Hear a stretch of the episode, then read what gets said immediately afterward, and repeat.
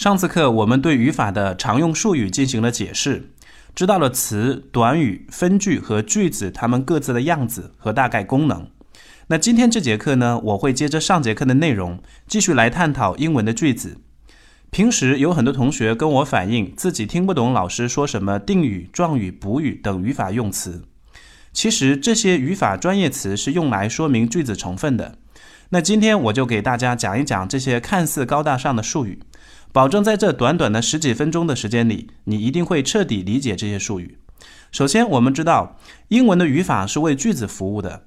上节课讲过的十种词性，甚至包括短语和分句，都是为了构成有完整意义的一句话而存在的。那一个句子是由什么构成的呢？我们从最简单的句子说起。大家要记住，任何一个句子一定是由主语和谓语动词构成的。你比如。John works hard. 约翰工作很努力。这句话里必须要有主语 John，谓语动词 work。再比如说，我是一位英文老师。Leo is an English teacher。这句非常简单的话，依然要有主语 Leo，谓语动词 is。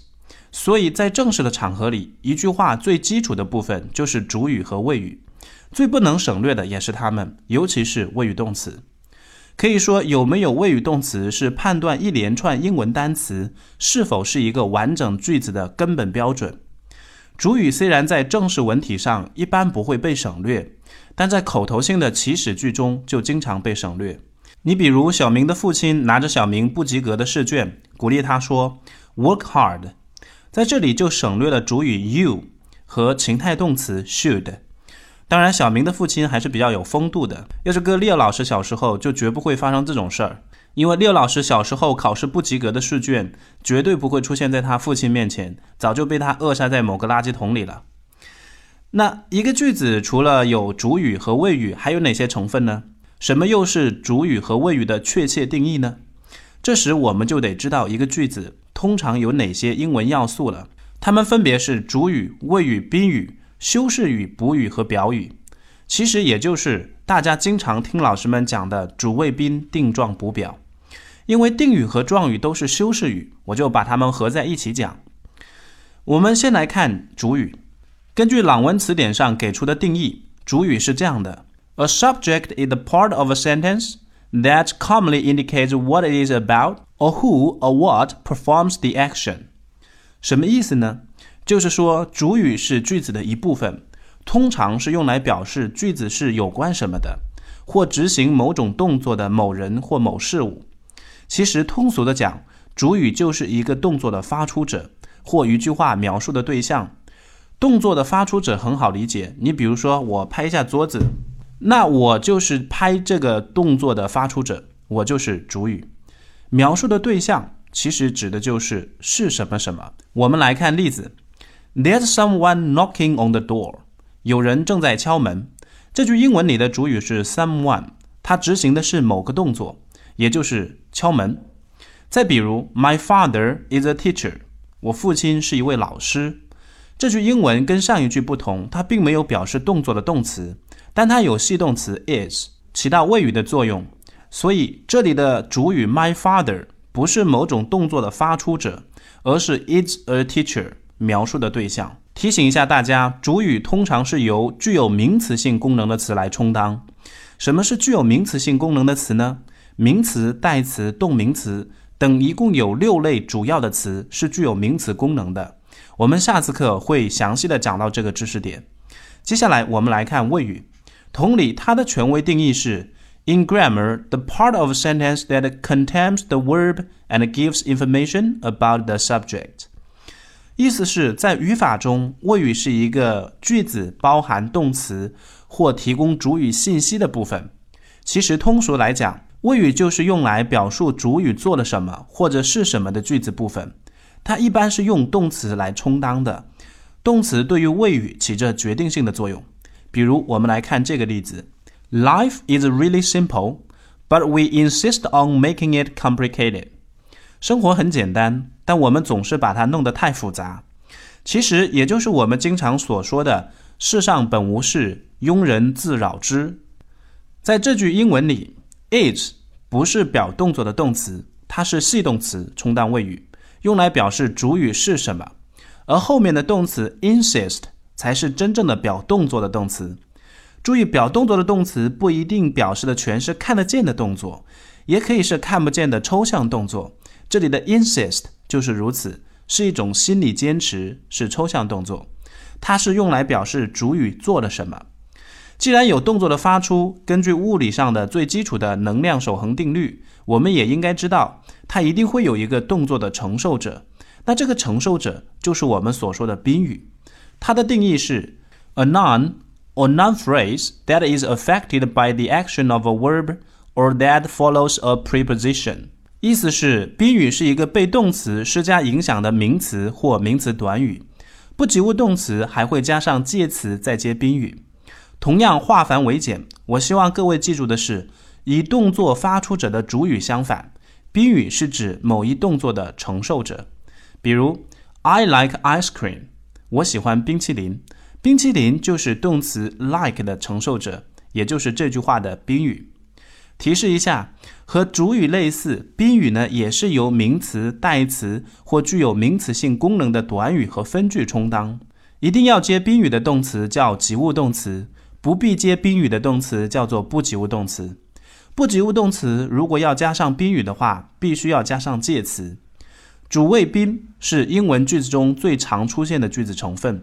我们平时在做大量英文阅读的时候，尤其是碰到长难句的时候，一定要先找找这句话的主谓宾。好，那接下来要讲的就是修饰语了。修饰语的定义是：a word such as an adjective or adverb or phrase that describes another word or groups of words。意思是，修饰语，比如形容词或副词，通常是用来描述另一个词或词组的一个单词或短语。简单来讲，修饰语起到一种修饰作用，就好比盖一栋房子需要粉墙、刷漆、购买各种饰品等，这些东西对于房子就是一种修饰品。全部去掉之后，也不会影响它是一栋房子的本质，只不过会不美观，住起来不舒服而已。但它就算是土坯房，它还是房子。所以修饰语是为句子做补充说明的，全去掉了也不会影响句子的成立。通常修饰语是由形容词或副词以及它们与之相关的短语来充当。你比如，The tall boy carried a box full of books。这个高个子男生搬了一箱满满的书。在这句英文里，形容词 tall 就是用来修饰名词 boy 的修饰语，full of books 是修饰 a box 的形容词短语。我们再来看下面一个例子：I sometimes study before breakfast。我有时候在早餐前学习。